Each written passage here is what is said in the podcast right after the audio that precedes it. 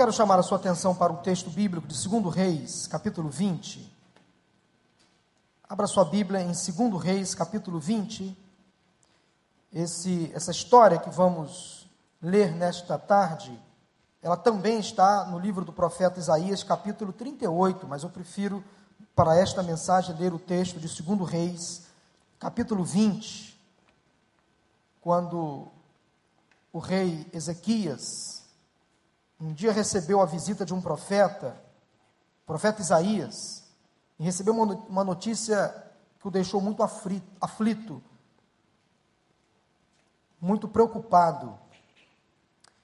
Se você recebesse a notícia que o rei Ezequias recebeu, e você vai daqui a pouquinho descobrir que notícia foi essa, como você reagiria? Você vai perceber daqui a pouquinho na leitura do texto. Ezequias, filho do rei Acais, começou a reinar o reino de Judá quando tinha 25 anos, muito novo. E essa notícia que ele recebeu, quando recebeu essa notícia, ele tinha aproximadamente 40 anos, no auge da vida, quase na metade da vida, no auge da sua vida profissional. Vamos ler o texto de 2 Reis, capítulo 20. Naquele tempo, Ezequias ficou doente e quase morreu. O profeta Isaías, filho de Amós, foi visitá-lo e lhe disse: Assim diz o Senhor: Ponha em ordem a sua casa pois você vai morrer, não se recuperará. Ezequias virou o rosto para a parede e orou ao Senhor: Lembra-te, Senhor, como tenho te servido com fidelidade, com devoção sincera. Tenho feito o que tu aprovas. E Ezequias chorou amargamente. Antes de Isaías deixar o pátio intermediário, a palavra do Senhor veio a ele. Volte e diga a Ezequias, líder do meu povo: Assim diz o Senhor, Deus de Davi, seu predecessor: Ouvi sua oração e vi suas lágrimas, eu o curarei. Daqui a três dias você subirá ao templo do Senhor. Acrescentarei quinze anos à sua vida, e livrarei você e esta cidade das mãos do rei da Síria. Defenderei esta cidade por causa de mim mesmo e do meu servo Davi. Meus irmãos, às vezes Deus faz certas coisas que nos deixam confusos. Às vezes Deus faz coisas que deixam os teólogos mais radicais confusos. Será que Deus é capaz de mudar de ideia? Será que Deus é capaz de voltar atrás? Será que Deus é capaz de se arrepender de uma decisão tomada? Claro que não. Nós estamos diante de um Deus todo-poderoso que governa e controla todas as coisas. Um Deus que não muda, um Deus que não mente, um Deus que não volta atrás nas suas decisões, mas também estamos diante de um Deus que se compadece diante de um coração compungido, contrito, conforme lá diz o Salmo 51, versículo 17: Deus não despreza um coração arrependido, compungido, contrito, se há algo que de fato amolece o coração de Deus, que faz Deus adiar os seus próprios planos, é quando o homem chega diante da sua presença e se derrama diante da presença do Senhor no arrependimento sincero, profundo e genuíno. Deus não muda os seus planos, mas eu tenho visto durante a minha vida Deus adiar os seus planos Deus deixar para depois o cumprimento de uma promessa. Nada foge ao controle de Deus. Nós somos responsáveis com a nossa atitude diante de Deus de adiarmos ou anteciparmos o plano de Deus para a nossa vida. Mas se Deus tem um plano para a nossa vida, este plano vai se cumprir cedo ou tarde. A minha obediência ou a minha desobediência, na minha visão pessoal, pode interferir no tempo do cumprimento da vontade de Deus para a minha vida.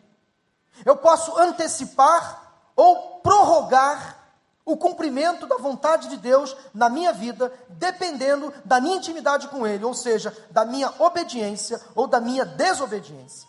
Os irmãos estão entendendo o que eu quero dizer? Ezequias morreria cedo ou tarde. Eu vou morrer cedo ou tarde, não sei quando. Você vai morrer. Talvez essa notícia choque.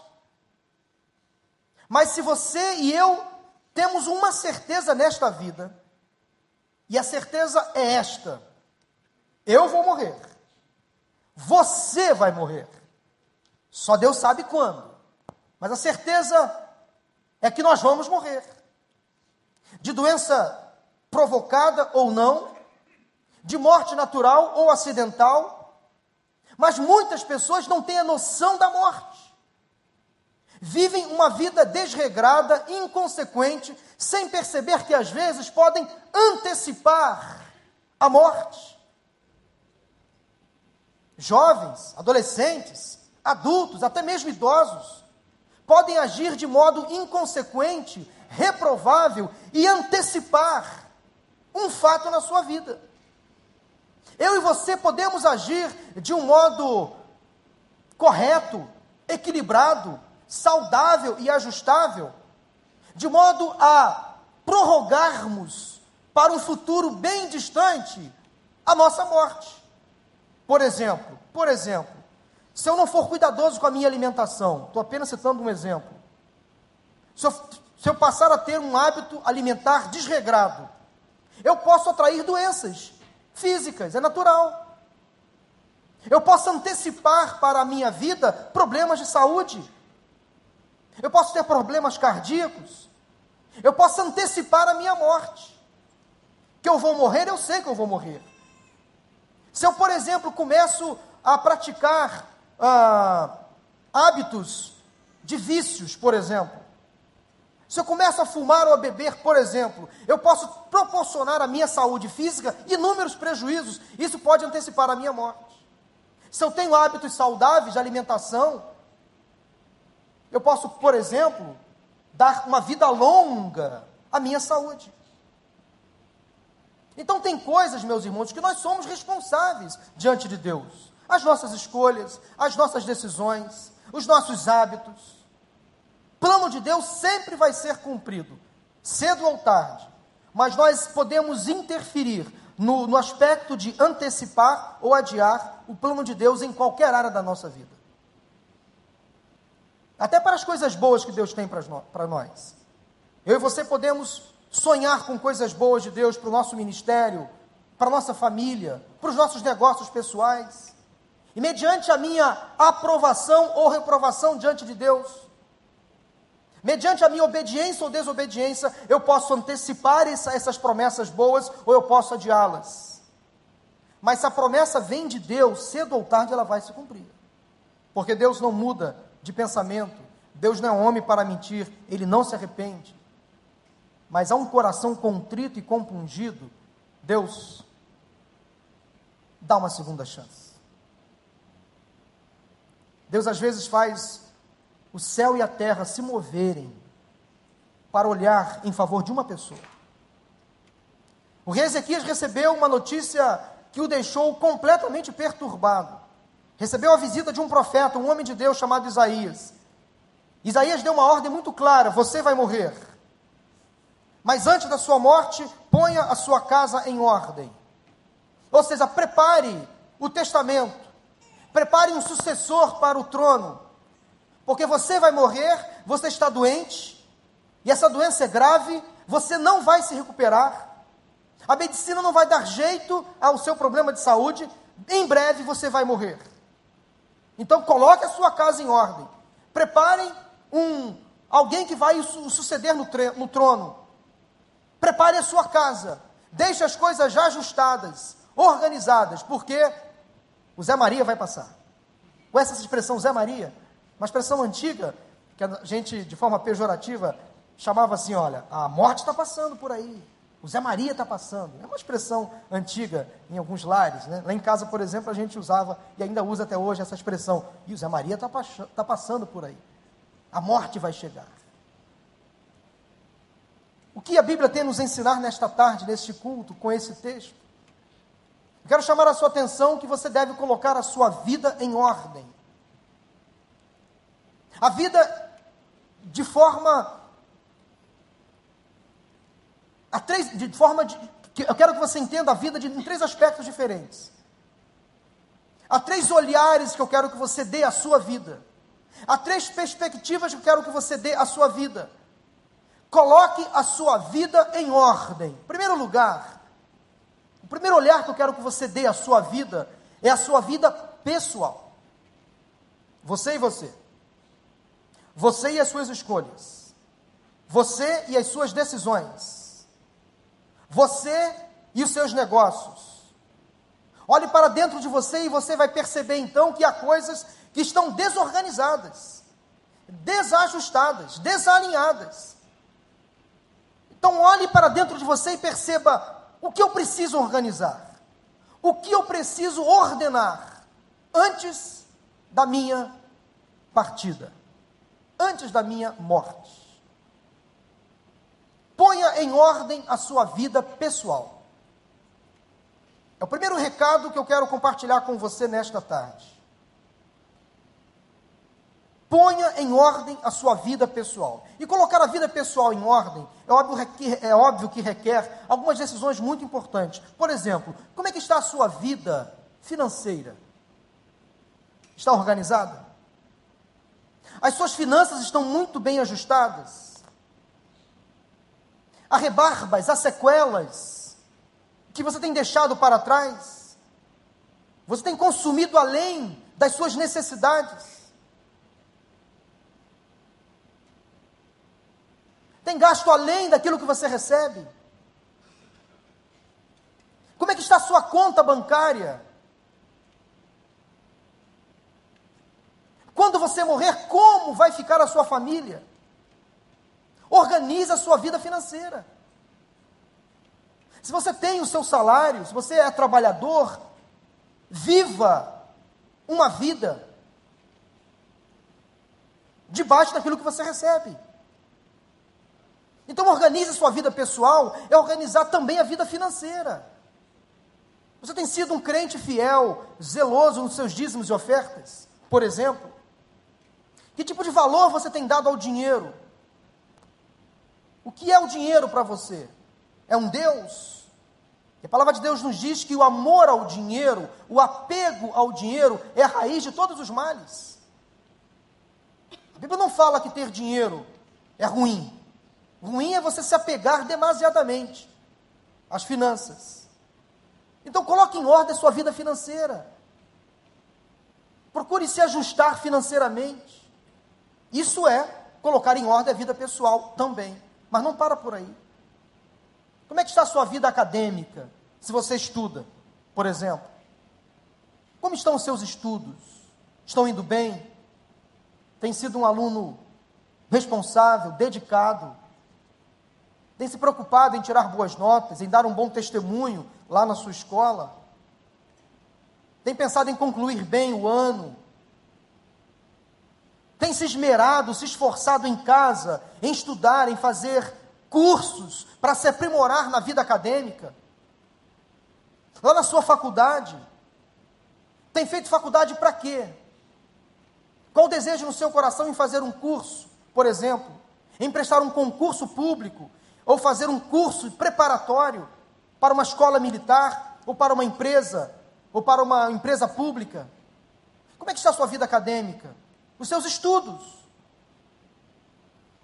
Por mais que você já seja um adulto, talvez até idoso, como estão os seus estudos? E há professores aqui entre nós nesta noite, e sabem disso, nós estudamos a vida inteira. Estamos sempre aprendendo. Não precisamos sentar num banco escolar para aprender, estamos sempre absorvendo conteúdo o tempo inteiro. Como é que está a sua vida acadêmica? Como é que está, por exemplo, a sua vida profissional? estou ainda no primeiro ponto da mensagem, colocando a vida pessoal em ordem. Como é que está você lá no seu trabalho? Que tipo de valor você tem dado à sua profissão, à sua escolha profissional, à sua ocupação profissional, à sua vocação? Se você é um jovem adolescente, talvez esse assunto te incomode. Porque nessa fase da vida, o jovem adolescente fica muito confuso. Mas vai chegar uma hora que você vai precisar escolher uma profissão. Escolher algo para fazer. ficar como contemplativo, fiscal da natureza, não é para você. Com certeza não. Vai chegar uma hora que você vai ter que colocar a mão na massa, acordar cedo, enfrentar o busão, entrar numa fila de emprego, mandar o currículo.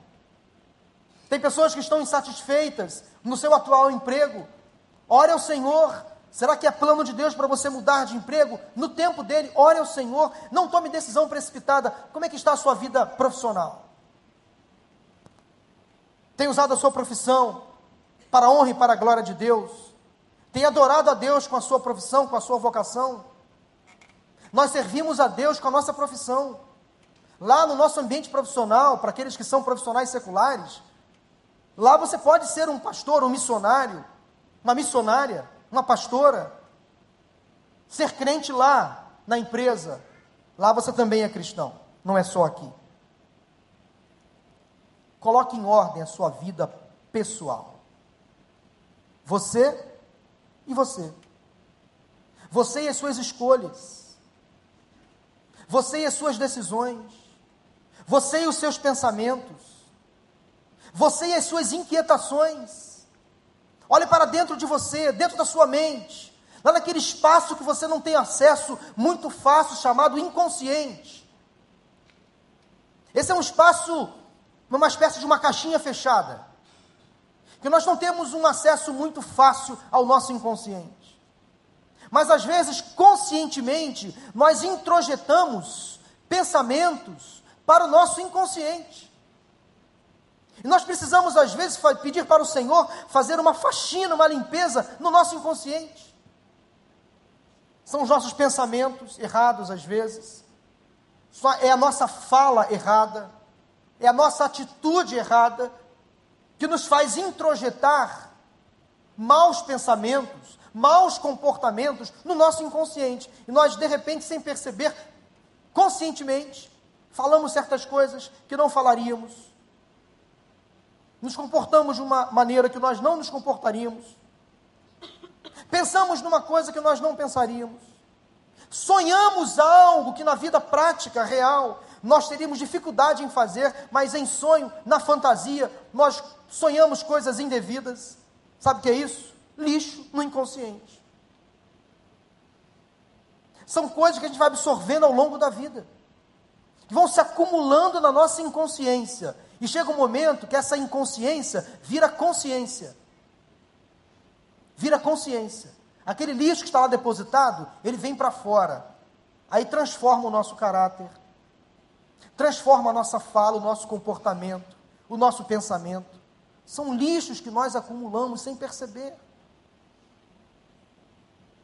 Peça para Deus fazer uma limpeza na sua mente. Ore a oração do salmista no Salmo 139: Sonda-me, Senhor, sonda-me, e vê se há em mim algum pensamento mal, algum caminho mal, e guia-me pelo caminho eterno. Senhor, faz uma limpeza, limpa o meu coração, limpa o meu pensamento. Ponha em ordem a sua vida pessoal, você e você. Como é que você está vivendo com você? Que tipo de ser habita dentro de você? Que tipo de pessoa você é? Quando ninguém está vendo, quando ninguém está por perto. Quem é você quando ninguém está vendo? Quem é você quando você está sozinho? Coloque em ordem a sua vida pessoal, porque você vai morrer, cedo ou tarde. Você e eu vamos partir desta para melhor. Será que será para melhor para você também? Tem certeza da sua salvação? Porque se você tem certeza da sua salvação, este, essa expressão é fato.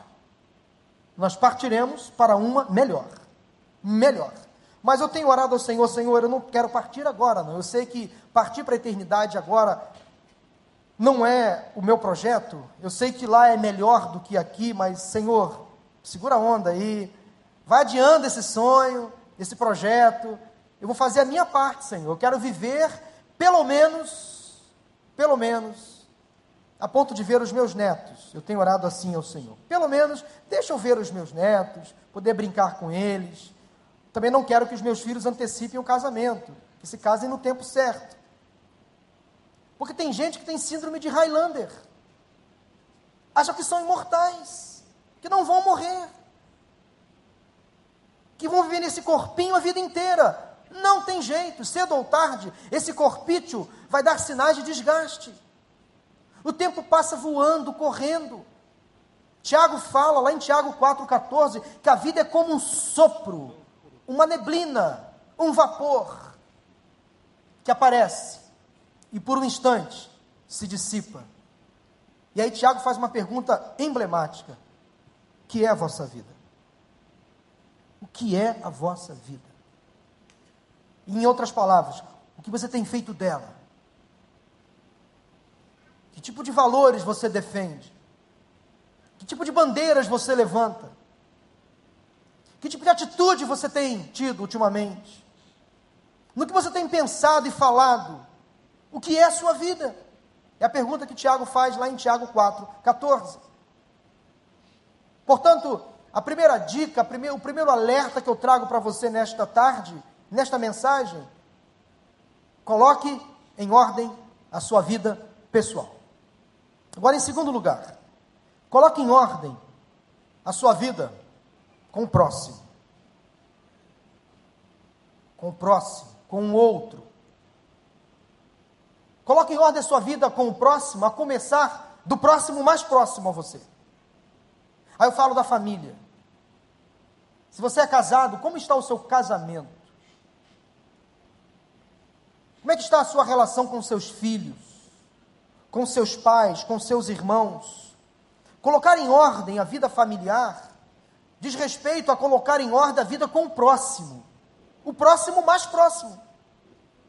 É o próximo que dorme com a gente, que se alimenta com a gente, que se veste com a gente, que está ao nosso lado o dia inteiro. Como está a sua vida familiar? Lá dentro de casa, você, como marido, como esposa, como pai, como mãe, como irmão, como filho, como está você com o seu próximo mais próximo? Há reparos que você precisa fazer? Há, será que é preciso você se arrepender de algum erro em família? Se corrigir? Pedir perdão e continuar a caminhada? Como está você com o seu próximo, mais próximo, a sua família? Mas há outros próximos, não tão próximos. Por exemplo, como está você em relação às suas amizades? As suas escolhas lá na escola, lá no trabalho, depois que encerra o expediente, depois que acaba a aula, aquele papo de corredor, aquela conversa na esquina. Que tipo de valor você tem dado à sua relação de amizade? Quem são os seus verdadeiros amigos? Você traria essas pessoas para dentro da sua casa? Sentaria à sua mesa? Se você é filho, os seus verdadeiros amigos, você conseguiria trazê-los para casa a ponto de apresentar para os seus pais? Os seus pais conhecem os seus amigos. Os seus pais conhecem os pais dos seus amigos. Os seus pais conhecem os familiares dos seus amigos. Coloque em ordem sua vida com o seu próximo. Desde o próximo mais próximo, aquele próximo que não está tão próximo assim. Coloque em ordem a sua vida familiar. Isso é muito importante. Será que você não precisa fazer nesta tarde alguns reparos, alguns ajustes antes de morrer? mudar o seu comportamento com, as, com certas amizades, dizer não, não flertar com o perigo, não flertar com as más companhias, porque você ainda está vivendo. Você ainda está vivendo. Então, cuidado com quem você anda. Valorize as amizades corretas, genuínas, verdadeiras. E o melhor ambiente para se cultivar boas amizades é dentro de casa, em família. Os nossos melhores, principais amigos estão dentro de casa. São as pessoas que moram conosco, que habitam conosco, que comem conosco, que dormem ao nosso lado. Essas sim são as verdadeiras amizades, que não nos abandonam jamais. Amigos que te acompanham até as festas. Amigos que te acompanham só na saúde. Amigos que te acompanham só nos momentos bons. Mas a família está com você em todo o tempo. A família não nos abandona. A família é a única instituição que nos acompanha desde o nascimento à morte.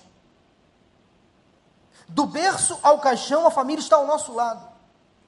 Em todo o tempo.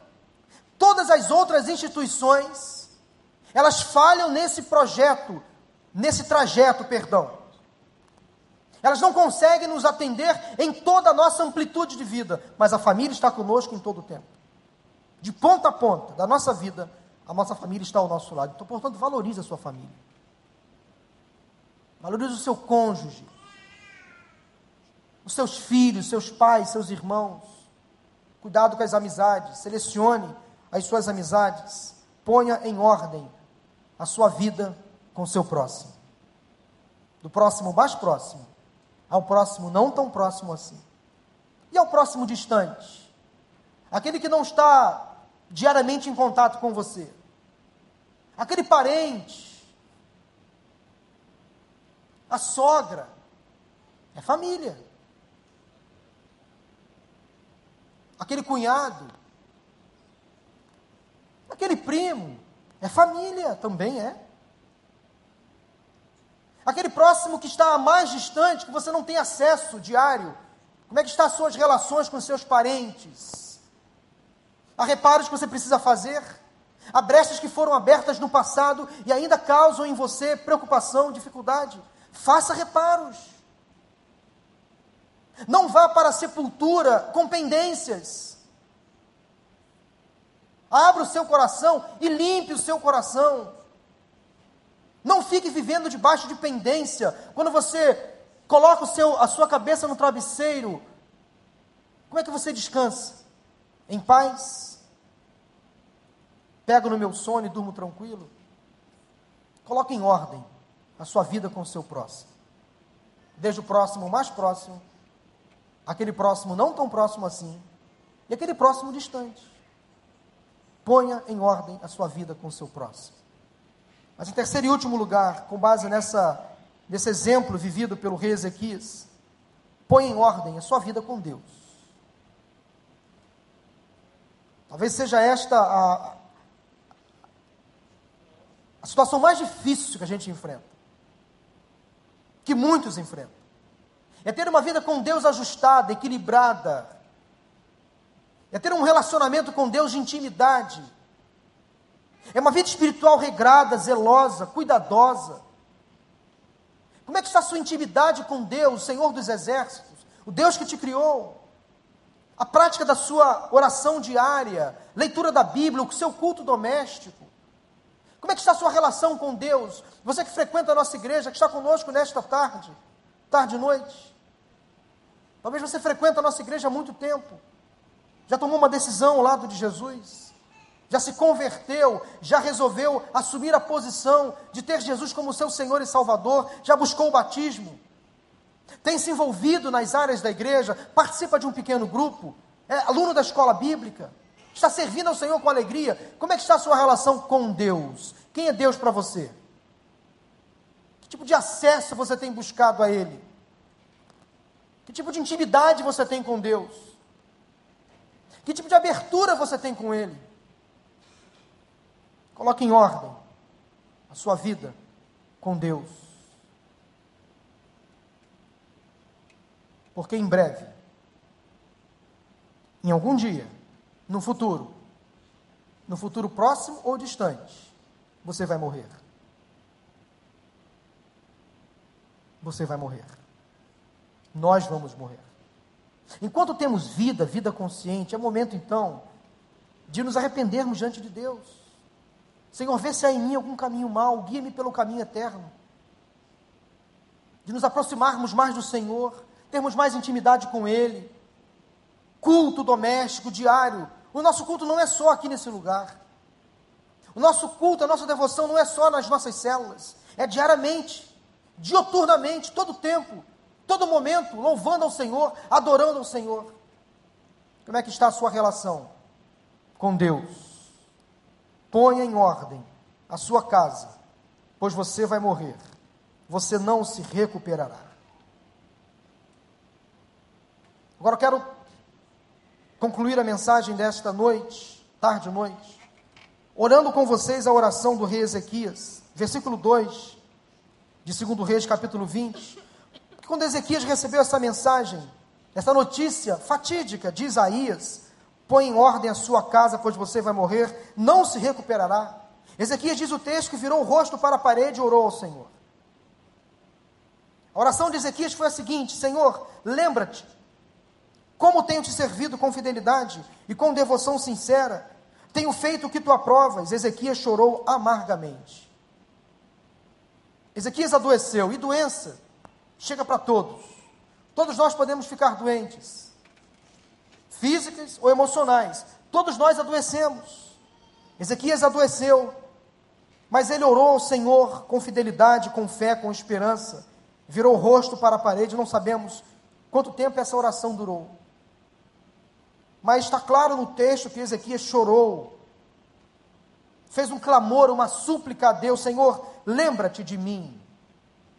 Como tenho te servido, como tenho sido fiel, como tenho sido devoto ao Senhor, como tenho feito aquilo que tu te aprovas. Diz o texto não que Ezequias chorou amargamente. Isaías se retirou, deixou Ezequias lá, curtindo a sua dor, a sua aflição. E Deus falou ao coração de Isaías: volte, porque eu ouvi a oração do meu servo. Volte e diga a ele o que eu vou lhe dizer. Diga a ele, Ezequias, líder do meu povo. Assim diz o Senhor, versículo 5, Deus de Davi, seu predecessor.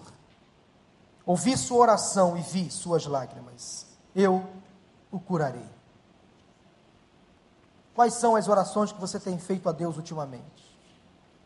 Qual é a súplica que você tem feito a Deus ultimamente?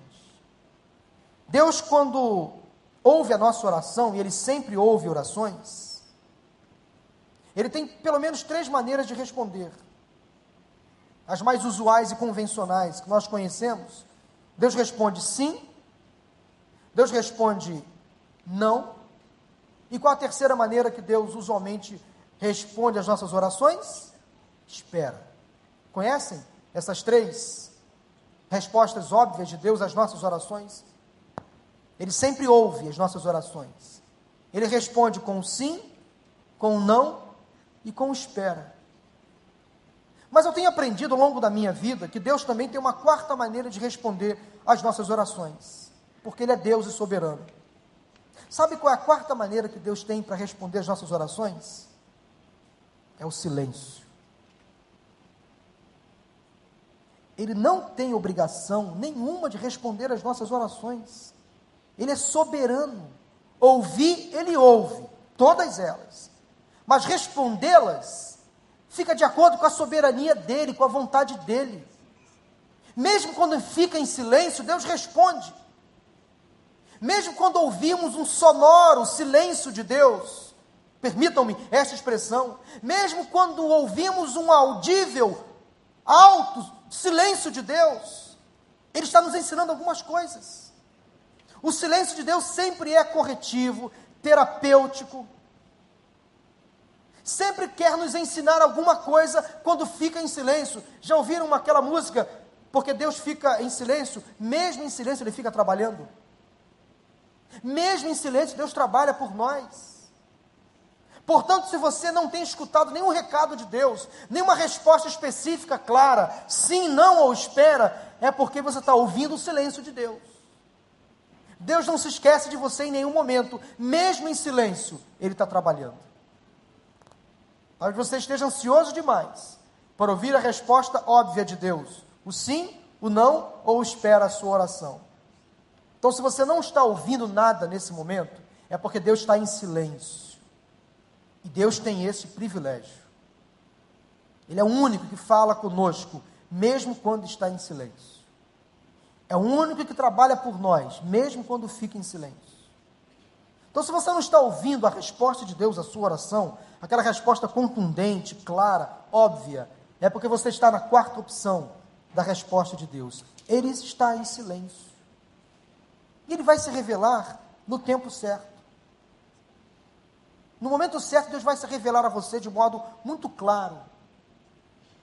Lá em 1 Samuel capítulo 3, quando Samuel foi chamado por Deus, ouviu uma voz chamá-lo por três vezes: Samuel, Samuel. Samuel foi ao sacerdote. É o Senhor que me chama? Não, não sou eu, Samuel. Volte a dormir. Por três vezes Samuel ouviu a voz de Deus: Samuel, Samuel. Samuel foi por três vezes ao sacerdote: Não, volte, não sou eu que está chamando. Pela quarta vez, o sacerdote disse: Samuel, é o Senhor que está te chamando. E quando você ouvir de novo a voz do Senhor te chamar, diga: Senhor, eis-me aqui. Sou teu servo, quero ouvir a tua voz. Pode falar. Mas o primeiro versículo do capítulo 3 de 1 Samuel diz que naquela época, naquele tempo, as profecias não eram constantes.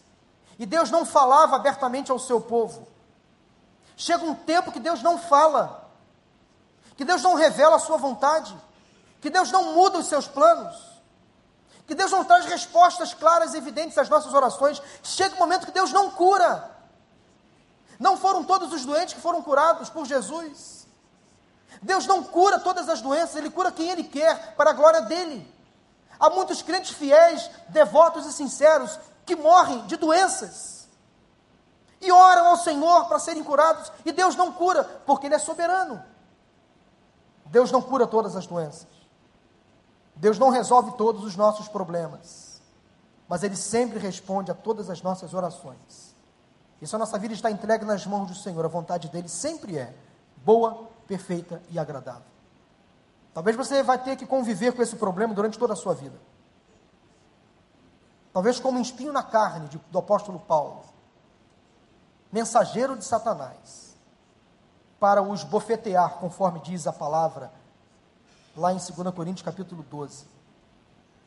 E Deus sempre trazia a Paulo o escape na hora certa. Minha graça te basta, Paulo. Há um espinho sobre a sua vida, sobre a sua carne, para você não se ensoberbecer, para você não se achar o dono do mundo, o cara, o tal. Paulo, menos Paulo. Eu sei quem você é. Eu conheço as tuas fraquezas, Paulo. Eu sei que há um problema aí na sua vida que só eu e você sabemos. Então fica na sua. Eu conheço você, mas a minha graça sempre vai te alcançar. Você não vai ser pior ou melhor do que ninguém.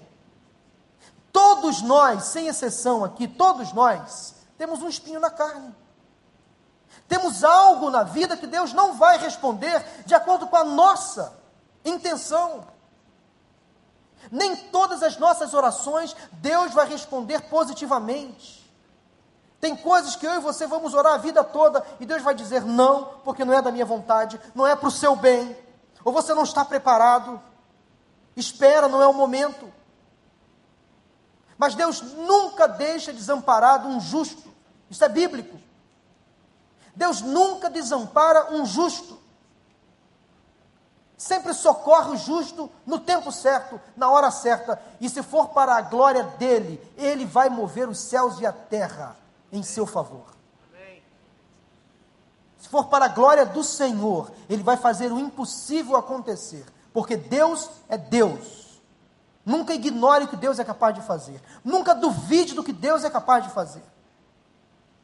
Sentenciado à morte, Ezequias chorou amargamente. Oração de Ezequias, nós já, já lemos essa oração. E aí, prosseguimento do texto para o seu final, diz que Deus ouviu a oração viu as lágrimas e o curou. E deu uma promessa: daqui a três dias você subirá ao templo do Senhor, como de fato aconteceu. E disse ainda, versículo 6: acrescentarei 15 anos à sua vida. Quem sabe nesta tarde e noite Deus está dando a você um fôlego a mais de vida um fôlego a mais de vida no seu casamento, pela misericórdia dele.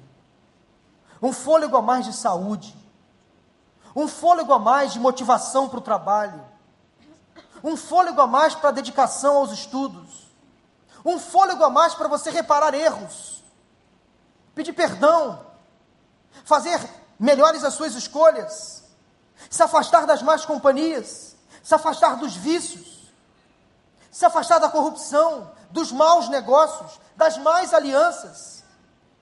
Quem sabe Deus está dando a você um fôlego a mais, um tempo a mais, acrescentando a você vida, saúde, longevidade, esperança, fé, para você nesse tempo fazer reparos necessários.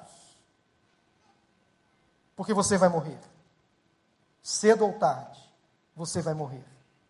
Mas enquanto você vive, vida consciente, Usufrua da sua vida o melhor possível, da melhor maneira possível. Viva bem, viva de forma saudável. Deixe de ser ranzinhos às vezes. Deixe de se preocupar de, com coisas desnecessárias. Faça escolhas melhores na vida. Sorria mais. Brinque mais. Passeie mais. Gaste o seu dinheiro com aquilo que é pão. Sustente a obra do Senhor com alegria. Peça perdão a quem você magoou. Abrace mais. Se você é casado, casada, beije mais. Há um público misto aqui. Se eu estivesse falando somente para casados, eu ia esticar um pouco mais essa, esse momento agora da, da mensagem. Mas como tem um público aqui de adolescentes, juniores, eu tenho que me conter um pouco mais. Mas se você é casado, você entendeu o que eu queria dizer. E não posso dizer aqui. Usufrua a vida, gente. Viva a vida na sua plenitude. Às vezes eu percebo maridos e, e esposas ficando de bico um com o outro com coisas tão pequenas, tão bobas, irrisórias lixos que são criados desnecessariamente, coisas tão pequenas. Aí vão para a cama, um, um para o lado, outro para o outro. Não aproveita o melhor do dia. Por causa de besteira, às vezes, besteira mesmo. Coisa, às vezes, desculpe a expressão, infantil. Pequena demais. Mas alguém tem que chegar e jogar uma, um balde de água fria né, nessa briga, pedir trégua, levantar a bandeira branca. Olha, que seja você, mulher, que seja você, homem. Eu aconselho muitos casais, eu e Maura. A gente percebe, às vezes, casais vivendo crises, crises, às vezes, contínuas, demoradas, mas por conta, gente, de coisas tão simples, tão pequenas.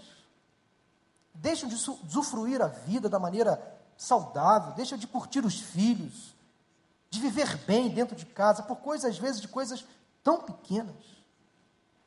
Então, abrace mais, beije mais. Você que é pai, que é mãe, abraça o seu filho. Você que é filho, deixe, permita ser abraçado pelos seus pais. Tire o gelo do coração. Seja mais sensível a abraço, a toque, a carinho, a afeto.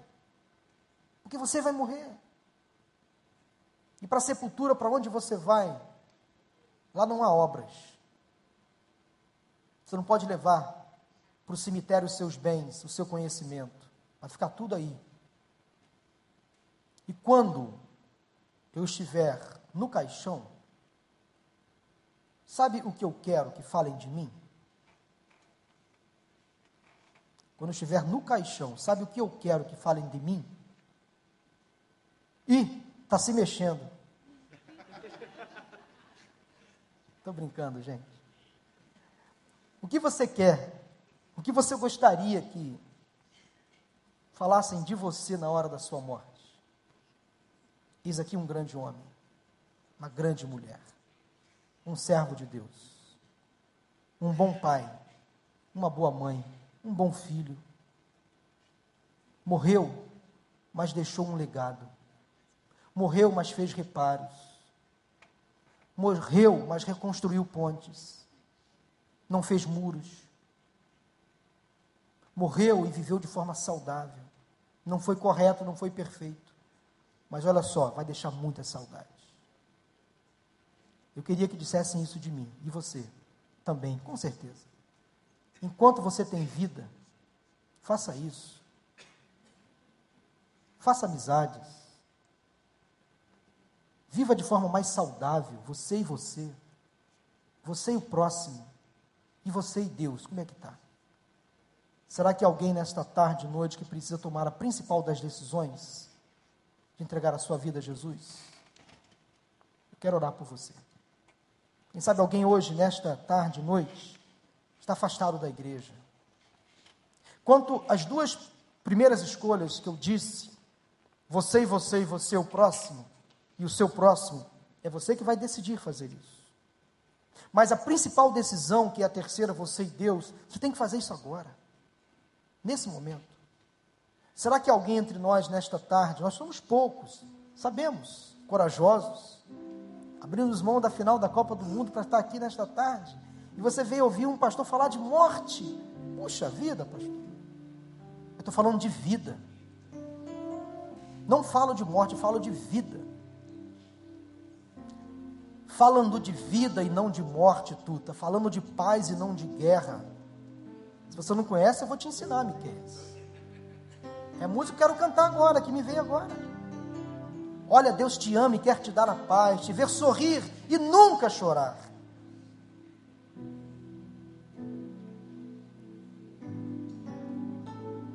Peguei eles de surpresa. Essa aí, ó. Mais, mais baixo um pouquinho. Isso. É isso aí. Conhecem? Conhece? Olha lá. Olha só que letra bonita que nós vamos cantar agora. Agora que eu pensei nessa música. Elaine, me ajuda aí. Vamos lá? Falando de vida. Falando de vida e não de morte, falando da paz e não da guerra, olhando para o céu, onde está Deus que tudo pode fazer. Interessa a vida eterna, se teu coração quer viver em paz, basta acreditar em Jesus Cristo que tudo pode fazer. Olha, Deus te ama e quer te dar a paz, te ver sorrir, nunca chorar. Oh, não rejeite, amigo, não Olha, Deus te ama. Olha, Deus te ama e quer te dar a paz, te ver sorrir nunca chorar. Oh, não rejeites, amigo, não rejeite a mão de Deus. Vamos ficar de pé. Deu para aprender ou relembrar? Estou falando aqui de vida, gente, não é de morte, não. Falando de vida e não de morte. Tratando da paz e não da guerra. Olhando pro céu, onde está Deus que tudo pode fazer. interessa a vida eterna. Se teu coração quer viver em paz, basta acreditar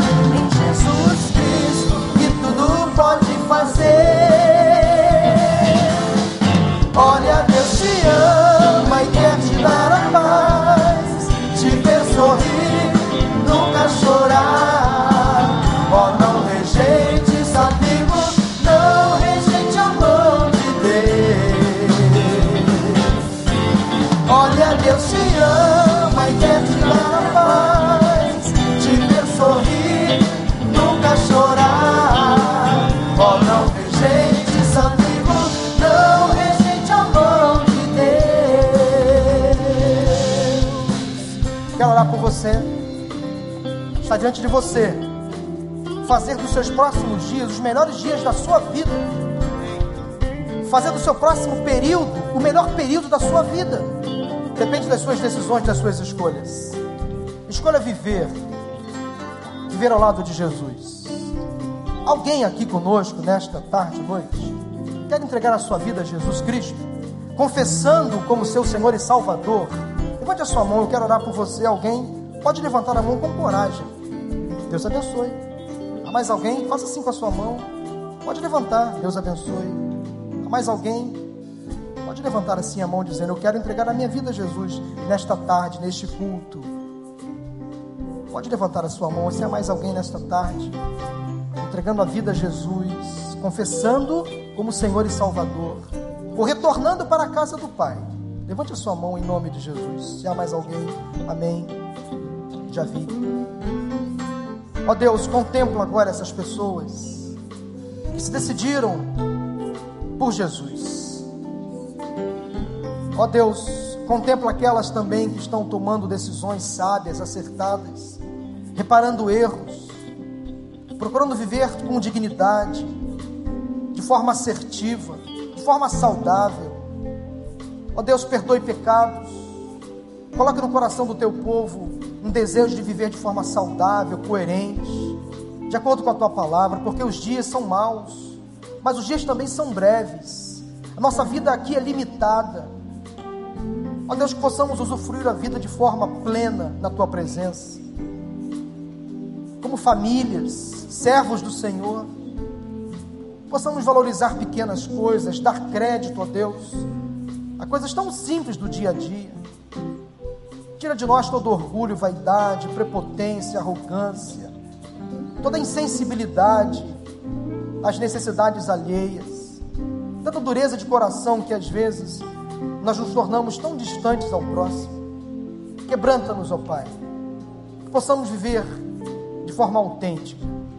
Que a partir de hoje, os próximos dias da nossa vida sejam dias melhores. Na tua presença, em nome de Jesus oramos. Amém. Amém. Deus te abençoe.